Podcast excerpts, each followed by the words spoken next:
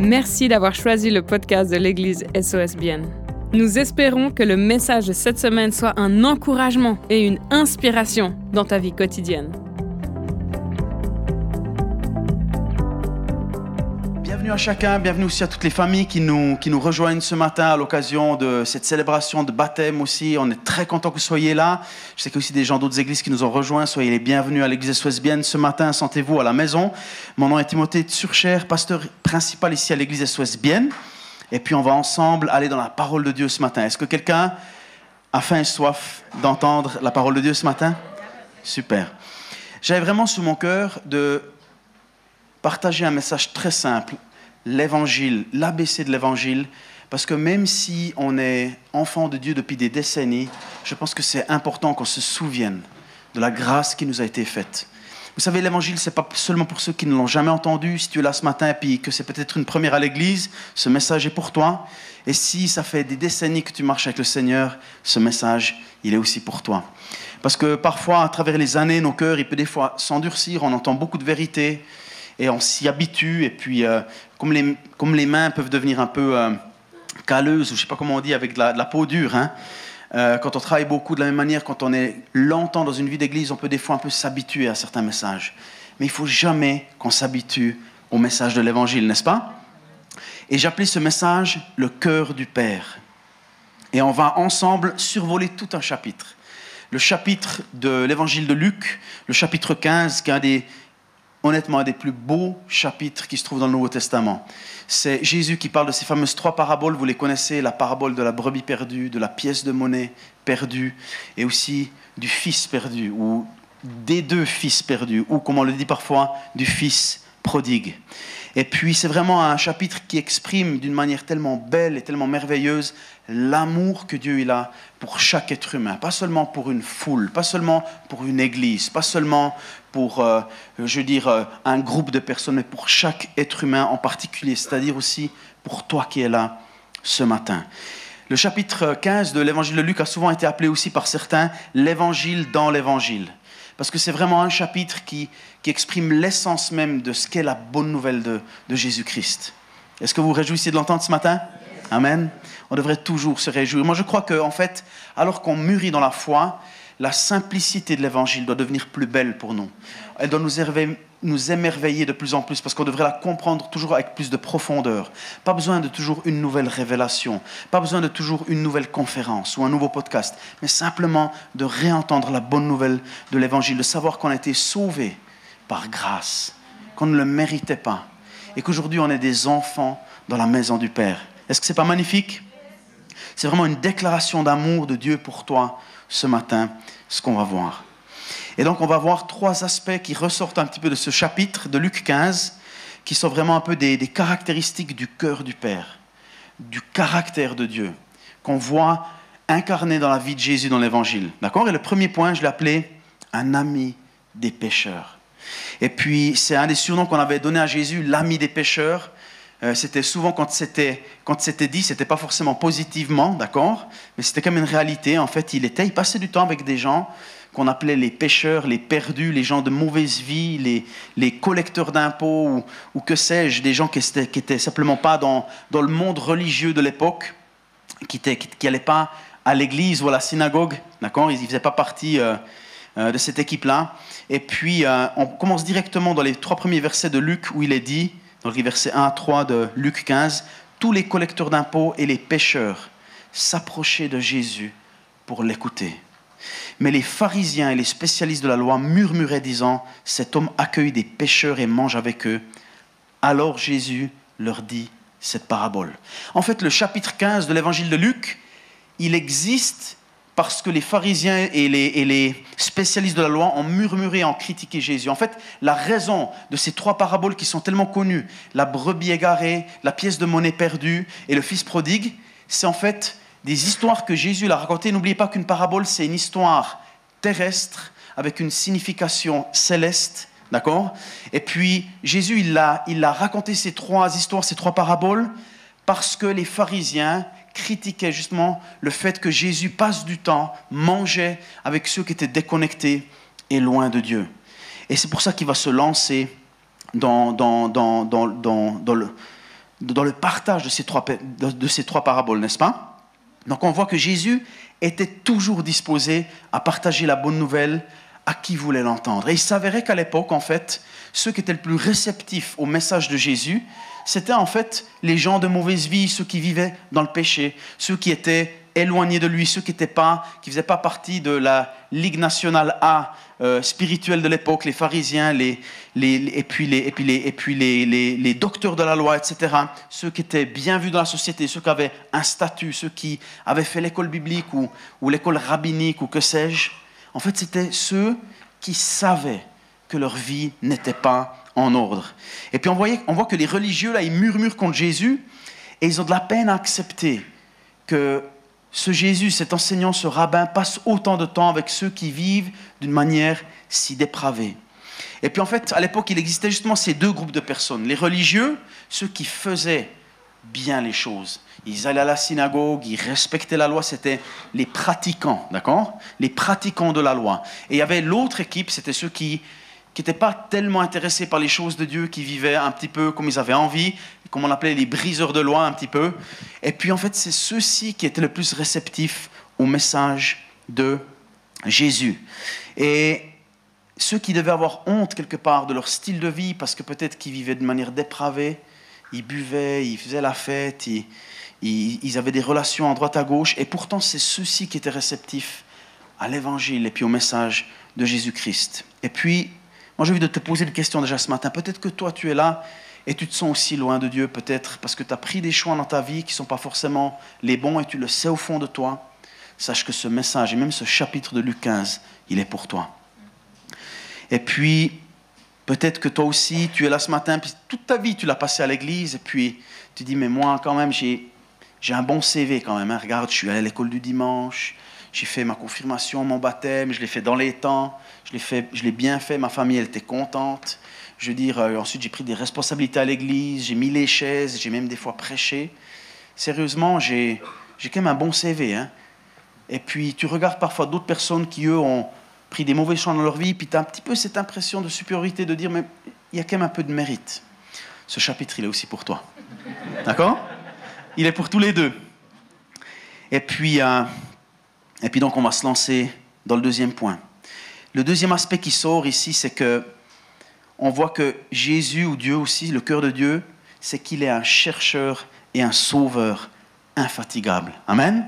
C'est un chercheur et un sauveur infatigable. Et là, on va se lancer maintenant dans ces deux premières paraboles ensemble. Luc 15, 4 à 7 qui dit Si l'un de vous a 100 brebis et qu'il en perde une seule, ne laisse-t-il pas les 99 autres dans le désert pour aller à la recherche de celle qui est perdue jusqu'à ce qu'il la retrouve?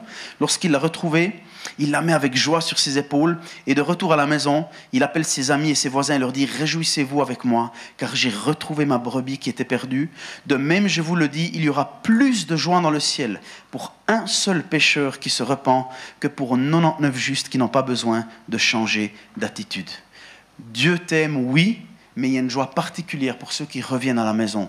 Une joie qui diffère de la joie que Dieu il a pour ceux qui sont déjà dans sa maison. Il les aime aussi, il nous aime chacun, mais une joie particulière dans le cœur de Dieu et dans le ciel pour toute personne qui retrouve le chemin de la maison. Et la deuxième parabole qui a la même signification dans Luc 15, 8 à 10 qui nous dit, ou bien si une femme a dix pièces d'argent et qu'elle en perde une, ne va-t-elle pas allumer une lampe, balayer la maison et chercher avec soin jusqu'à ce qu'elle la retrouve. Lorsqu'elle l'a retrouvée, elle appelle ses amis et ses voisines, elle dit, Réjouissez-vous avec moi, car j'ai retrouvé la pièce que j'avais perdue. De même, je vous le dis, il y a de la joie parmi les anges de Dieu pour un seul pécheur qui se repent. Et cette joie, il faut qu'on la redécouvre, les amis. Cette joie de voir quelqu'un qui rentre à la maison. Cette joie de voir quelqu'un qui rencontre Jésus pour la première fois. Amen. Cette joie particulière, cette joie qui, qui crée une explosion de bonheur dans le ciel, elle doit avoir le même effet dans notre cœur. C'est pas possible qu'on s'habitue à ça, qu'on devienne insensible, euh, je veux dire, à, à, la bonne nouvelle de l'évangile et de voir la réponse à celle-ci quand des personnes disent oui à Jésus pour la première fois. D'accord? Donc, une fois, j'aimerais remettre dans le contexte ces deux paraboles. N'oubliez pas que Jésus dit ces paraboles ici en réponse à l'attitude des pharisiens qui le critiquaient pour passer du temps avec ceux qui n'avaient pas l'habitude de la vie d'église ou de la vie de synagogue. Et comme on aime le dire ici à SOS, pour tous ceux qui appellent l'église SOS leur église, on dit toujours à chacun, pas seulement au pasteur ni aux responsables, mais à chacun, vous êtes tous des pasteurs pour ceux qui ne vont pas encore à l'église. Amen On est tous des pasteurs pour ceux qui ne vont pas encore à l'église. Tu es peut-être le seul Christ, petit chrétien, d'accord, petit Christ chrétien, que les gens ne vont jamais rencontrer. Ils rencontreront peut-être pas de pasteur ou de prédicateur, mais toi, ils t'auront sur la route. Et ils peuvent te lire comme un livre ouvert. Tu es un pasteur pour ceux qui ne vont pas à l'église. Amen. Donc on a ici un homme qui avait 100 brebis et qui en perd une seule et qui laisse les 99 quelque part, qui sont déjà en sécurité, qui sont déjà bien rangés pour aller après celle qui a été perdu, pour prendre un risque. Il est parti à la chasse, il est parti à sa rescousse. C'est pour ça que l'Église, c'est pas un bateau de croisière. C'est pas un bateau où on vient, où on dit, moi j'aimerais méchant de louanges, ce que je préfère. J'aimerais une nouvelle révélation, parce que j'aimerais un steak. Non, c'est un bateau de sauvetage. C'est un bateau où la priorité, c'est pas nous, mais c'est les autres là dehors. Amen. C'est ce que Jésus nous montre dans la parole. Et nos églises, parfois, sont devenues des églises où on se soucie de, de, de, la préférence, je veux dire, de nos membres, etc. Mais ici, SOS, on aime le redire encore et encore, on embrasse le changement et on a toujours envie de faire en sorte que ce soit un bateau de sauvetage sur le pont duquel toutes les mains sont nécessaires pour accomplir la mission. N'est-ce pas? C'est un bateau de sauvetage. Ce n'est pas un bateau de plaisance où on choisit son menu. Et on voit que ce berger, il est parti et quelque part, il a perdu 1% de sa fortune. 1%. Une entreprise qui perd 1% de sa fortune, elle met ça quelque part dans, dans, dans, perte et budget, ou je ne sais pas comment on appelle ça, je ne suis pas comptable, hein, je veux dire, il y a des noms pour ça ça va 1%. Mais ici, ce berger-là, il dit non, non, non, non, même pas 1%. Ce pourcent-là, il est précieux. Jésus pourrait se dire, waouh, j'ai déjà une grande église, euh, j'ai plusieurs grandes églises à Bienne, euh, j'ai pas besoin d'autres personnes, j'ai déjà une belle église là. Non, non, non. Jésus se soucie de chaque personne, de chaque pourcent, de chaque pour mille, de chaque millionième et même de chaque milliardième. Rien ne lui est indifférent. Il a un cœur de chercheur, un cœur de sauveur. Amen? S'il aurait dû venir sur terre, ne serait-ce que pour toi, il l'aurait fait. Parce que tu es précieux, parce que tu comptes, parce que ta vie, elle a de la valeur.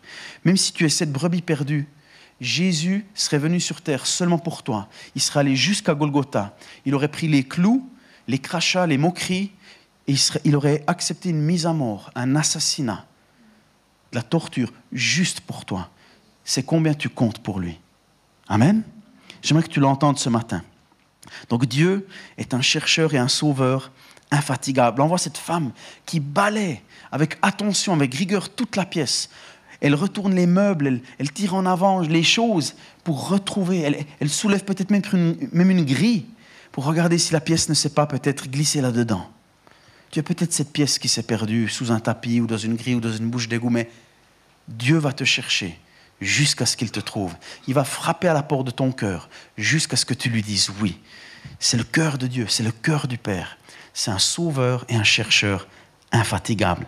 Et quand il trouve la brebis perdue, la pièce de monnaie perdue, quand il trouve cette personne qui a besoin de revenir à la maison, il y a une joie dans le ciel. Il y a une joie dans le ciel qui ne se compare pas à une joie qu'on a quand on obtient une promotion, quand on gagne au loto ou quand on a un follower de plus. Non, c'est une joie particulière. C'est une joie qui n'est pas de ce monde. C'est une qualité de joie que ce monde ne peut pas donner. Et même nous, quand on vit cette dimension-là, en tant qu'enfant de Dieu, comme on aime le dire ici à SOS, vous savez, des fois, quand on, quand on devient un peu insensible, fatigué ou un peu endormi en tant que chrétien, la meilleure des choses qu'on puisse faire, c'est de partager ce qu'on a reçu. Et si on partage ce qu'on a reçu, la vie, elle revient. Le sens dans notre vie revient. Parce que quand on reçoit, on reçoit, mais qu'on oublie de donner ce qu'on a reçu gratuitement. Donnez gratuitement parce que vous avez reçu gratuitement. C'est la Bible qui le dit. Mais quand on reçoit seulement dimanche après dimanche et qu'on ne donne pas ce qu'on a reçu, il y a un problème. Ça devient un christianisme d'étang. Il y a de la mousse qui se forme, il y a des crapauds qui viennent et ça sent pas bon. D'accord? Mais quand on reçoit et qu'on donne, il y a une vie, c'est cette vie que, c'est cette haute vie que Dieu nous a donnée qui est une source qui jaillit jusque dans la vie éternelle. La Bible nous dit que des fleuves d'eau vive couleront de nos seins. C'est-à-dire que quelque part, quelque part, quand on le donne, quand on le donne plus loin, ça reste en vie. Amen? ça reste en vie. Quand on le garde pour nous, ça meurt. On peut que garder ce qu'on donne. Ce qu'on garde égoïstement, à la fin, on le perd. Et on voit que Dieu recherche activement les personnes qui sont perdues. Ce berger il va chercher cette brebis. Cette femme, elle va chercher cette pièce. Pour 1%, pour 10%, pour 1 pour 1000, Dieu le fera avec le même cœur. Amen? Vous comprenez le cœur de Dieu, le cœur du Père ce matin?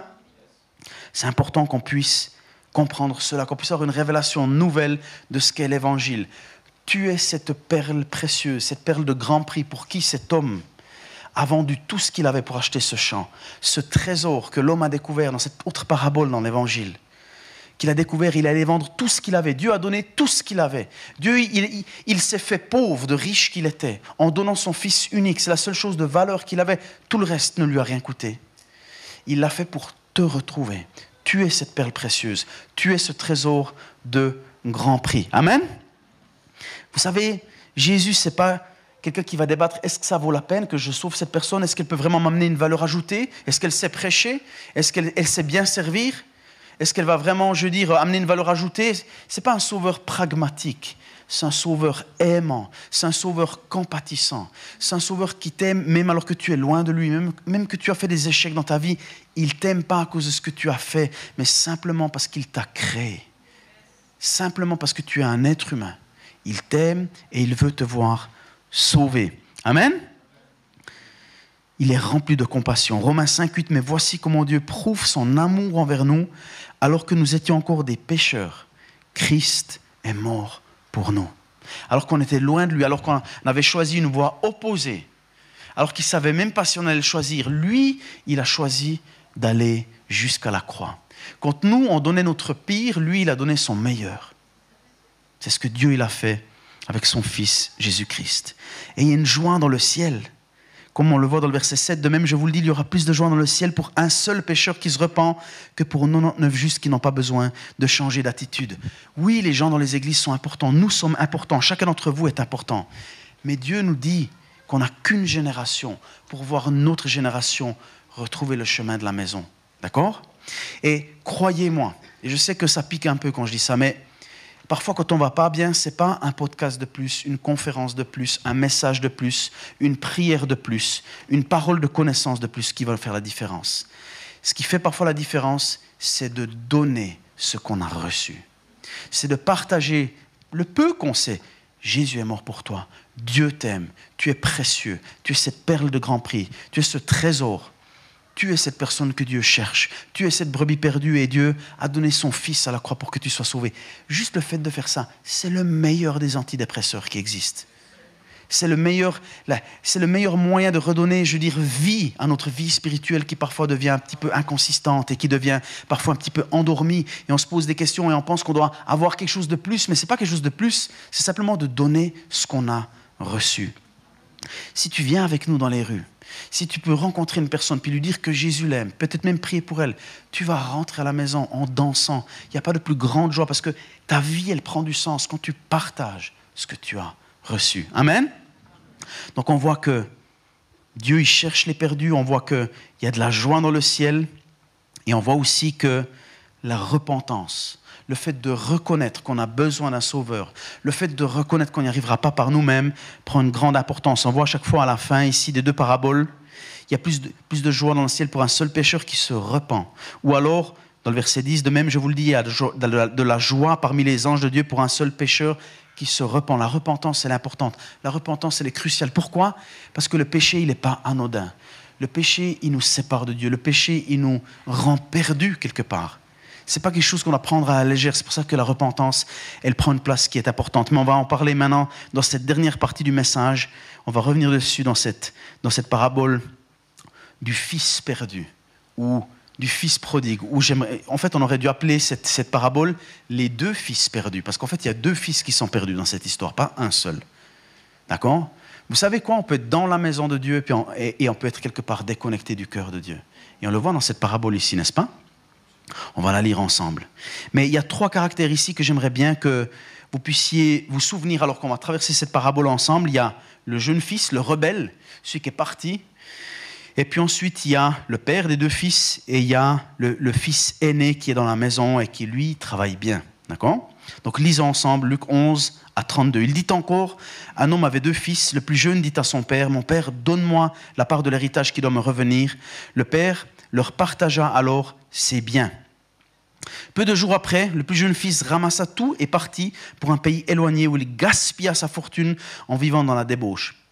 Alors qu'il avait tout dépensé, une importante famine survint dans ce pays et il commença à se trouver dans le besoin. Il alla se mettre au service d'un des habitants du pays, qu'il envoya dans ses champs garder les porcs. Il aurait bien voulu se nourrir des caroubes que mangeaient les porcs, mais personne ne lui en donnait. Il se mit à réfléchir et se dit Combien d'ouvriers chez mon père ont du pain en abondance et moi ici, je meurs de faim. Je vais retourner vers mon père et je lui dirai Père, j'ai péché contre le ciel et contre toi. Je ne suis plus digne d'être appelé ton fils. Traite-moi comme l'un de tes ouvriers. Il se leva et alla vers son père. Alors qu'il était encore loin, son père le vit et fut rempli de compassion. Il courut se jeter à son cou et l'embrassa. Le fils lui dit Père, j'ai péché contre le ciel et contre toi. Je ne suis plus digne d'être appelé ton fils. Mais le père dit à ses serviteurs, apportez vite le plus beau vêtement et mettez-lui, et mettez-le lui, passez-lui un anneau au doigt et mettez-lui des sandales aux pieds. Amenez le veau qu'on a engraissé, tuez-le, mangeons et réjouissons-nous, car mon fils que voici était mort, il est revenu à la vie. Il était perdu et il est retrouvé, et il commencera à faire la fête. Or, le fils aîné dans les champs était dans les champs lorsqu'il revint. Lorsqu'il vint et s'approcha de la maison, il entendit la musique et les danses. Il appela un de ses serviteurs et lui demanda ce qui se passait. Le serviteur lui dit, ton frère est de retour et ton père a tué le veau gras parce qu'il l'a retrouvé en bonne santé. Le fils aîné se mit en colère, il ne voulait pas entrer. Son père sortit le supplier d'entrer, mais il répondit à son père, voilà tant d'années que je suis à ton service sans jamais désobéir à tes ordres et avec mes amis. Mais quand ton fils est arrivé, celui qui a mangé tes biens avec des prostituées, pour lui, tu as tué le veau engraissé. Mon enfant, lui dit le père, mon enfant, lui dit le père, tu es toujours avec moi et tout ce que j'ai est à toi. Mais il fallait bien faire la fête et nous réjouir, parce que ton frère que voici était mort, il est revenu à la vie, il était perdu et il est retrouvé. Amen. Quelle merveilleuse histoire. Le jeune fils, pour une raison X, Y, il demande son héritage avant la mort de son père et il part. Ce n'est pas quelque chose qui se faisait à l'époque. Il part, il dilapide son argent, il va au casino, il dépense l'argent avec des prostituées, il fait la fête, il profite de la vie. Et là, il y a un crash économique qui se passe, il y a une famine qui vient dans le pays, et il se retrouve les poches vides, personne ne veut l'aider. Et là, il termine encore à trouver le seul job qu'on lui propose, c'est de garder les cochons. Et vous savez que les juifs, pour les juifs, les cochons, les porcs, c'est un animal impur, c'est pour ça qu'un juif n'aurait jamais un porc. Et Jésus, c'est volontaire qui prend cet exemple. Il faut qu'on comprenne la culture de l'époque. Jésus essaye presque de choquer un petit peu ses auditeurs pour leur dire, mais regardez, même une personne qui est en contact avec des porcs et des cochons, des animaux que si on les touche, on est impur dans la culture juive, dans la tradition juive, ben même une personne comme celle-ci, je peux la sauver. Même une personne qui allait si loin dans le péché, si loin dans la débauche, elle peut revenir à la maison et je vais la pardonner, je vais l'embrasser et je vais l'aimer. Alors là, les pharisiens, ils devaient péter un câble, comme on dit, d'accord? Vraiment. Ils devaient se dire, non mais, non mais sérieusement, là, tu pousses la grand-mère dans les orties. D'accord? Et puis, parce que on était, je veux dire, ils étaient, ils étaient, ils étaient impurs au niveau rituel. Je veux dire, les gens, ils voulaient rien avoir à faire avec des personnes qui étaient en contact avec des animaux impurs. Et là, on voit qu'ils réfléchissent, ils se disent, mais les serviteurs dans la maison de mon père, ils ont tout ce dont ils ont besoin. Et il s'est mis à méditer, il s'est dit, là, je vais me repentir je vais retourner vers mon père, je vais lui dire, écoute, j'ai péché contre toi, j'ai péché contre le ciel, je ne suis pas digne d'être appelé ton fils. Accepte-moi simplement comme un serviteur. Il fait sa planification, il fait des jeux de rôle en face du miroir un petit peu. Et là, il passe à l'action, il rentre à la maison. Et puis là, on voit que, avant même qu'il puisse dire presque un mot, son père qui le voit au loin, court dans sa rencontre, court à sa rencontre, avec ses bras grands ouverts. Ça, c'est le cœur du Père. D'accord? C'est pour ça qu'on dit aussi souvent ici SOS que nous, on veut aimer avant de corriger. Mais tellement de chrétiens, ils corrigent avant d'aimer. Quoi tu as, Vous habitez ensemble avant d'être mariés? Quoi Vous couchez ensemble? Quoi Tu fumes? Quoi tu, viens de là? Et puis on a ces, ces, réactions-là. Bien sûr que ce pas des choses qui sont sur le cœur de Dieu. Mais quand on regarde Jésus avec Zachée, il a dit, descends de ton arbre. Il connaissait toute sa vie. Il a dit, viens, on va manger ensemble. Aimer avant de corriger. Dieu nous aime alors qu'on est loin de lui. Dieu aime le pécheur, il déteste le péché, bien sûr. D'accord? Je ne dis pas qu'il accepte ou qu'il tolère le péché. Mais nous, on est devenus tellement religieux qu'on veut se donner la bonne conscience on veut pointer le doigt et dire aux gens, viens que je te dise exactement comment ça va se passer. On est des pharisiens quand on fait comme ça. Jésus n'a jamais fait ça. on aime avant de corriger. Oui, quelque part, le moment viendra où la correction se donne dans l'amour pour le bien des enfants, quelque part. Mais ce n'est pas une correction pour se donner bonne conscience. Ah, t'as vu, Seigneur, je l'ai dit, hein T'as vu, je l'ai dit, j'ai eu le courage. Non. Tu aimes avant de corriger. C'est ce que Dieu, il a fait. Et Dieu, ici, il est symbolisé dans le rôle du père de ses deux fils. D'accord? Donc on voit qu'il arrive et puis donc il est face il est, face à son père. Et, vraiment, ça, c'est une image de la repentance. C'est vraiment ça, la repentance. Il s'humilie lui-même et puis il a mis son arrogance de côté. Il a mis ce côté, je vais y arriver tout seul, je suis indépendant, je suis un self-made man. Il a mis ça de côté. Et il arrive devant son père et il dit, c'est vrai, j'ai fauté. J'ai échoué, j'ai raté ma vie, j'ai fait faux, je me suis trompé. Tu avais raison, j'ai tort. Je ne suis pas à la hauteur. Je mérite rien. Je ne suis pas digne d'être encore appelé ton fils. Accepte-moi comme un tes esclaves. Ça, c'est la repentance. Quelque part, on n'a pas le droit de venir devant Dieu différemment que ça parce qu'on parce qu'on n'a on a rien à apporter à la table. D'accord? Mais Dieu, dans sa grande bonté, on voit que même alors qu'il veut continuer puis demander sa miséricorde, son père le coupe dans son élan et le prend dans ses bras. Et puis il commence d'organiser une fête. Il lui passe un anneau au doigt. Il organise une fête. Parce que celui qui était perdu a été retrouvé. Celui qui était mort est à nouveau vivant. C'est ça l'évangile. Amen. Et les amis, si aujourd'hui nous, on n'a plus de joie dans notre cœur, une explosion de joie quand une personne retrouve le chemin de la maison, il faut qu'on se remette en question. Ça n'a rien à voir avec une connaissance biblique, avec une école biblique, c'est de rester sensible à ce quoi le cœur de Dieu est sensible, n'est-ce pas? C'est ce qu'on voit ici dans cette parabole. On voit le Père ici. Imaginez un comportement d'enfant tel que celui qu'on peut lire ici, bien sûr, ça briserait le cœur de n'importe quel papa, de n'importe quelle maman. Quelqu'un, je veux dire, pour qui on a tout donné, où on a passé du temps à, les, à, leur changer les pampers, à, à, les amener à l'école, à, se lever la nuit pour eux, et tout d'un coup, à peine il est adulte, ou à peine, je dirais, il, s'est aligné quelques phrases, il veut l'héritage, et puis il veut partir. On se dit, mais bien sûr, ça brise le cœur d'un père, ça, n'est-ce pas? Et puis, quand même, on voit que ce père, alors que son fils qui a tout dilapidé de sa part, de, sa part d'héritage, quand il le voit au loin, tous les jours il regardait par la fenêtre, tous les jours il se disait mais peut-être qu'il va revenir. Et quand il voit à l'horizon son fils qui revient, il n'est pas en train de se dire mais maintenant je vais lui faire la leçon. T'as vu, je t'avais dit, tu avais bien vu, je t'avais bien expliqué, je t'avais averti, voilà le résultat. Non, il n'y a rien de tout ça. Il court dans sa direction et il l'embrasse et il l'aime et il ne laisse même pas parler. Et puis le radopte comme son enfant. Il dit non, non, non, tu ne seras pas un, esclave dans la maison.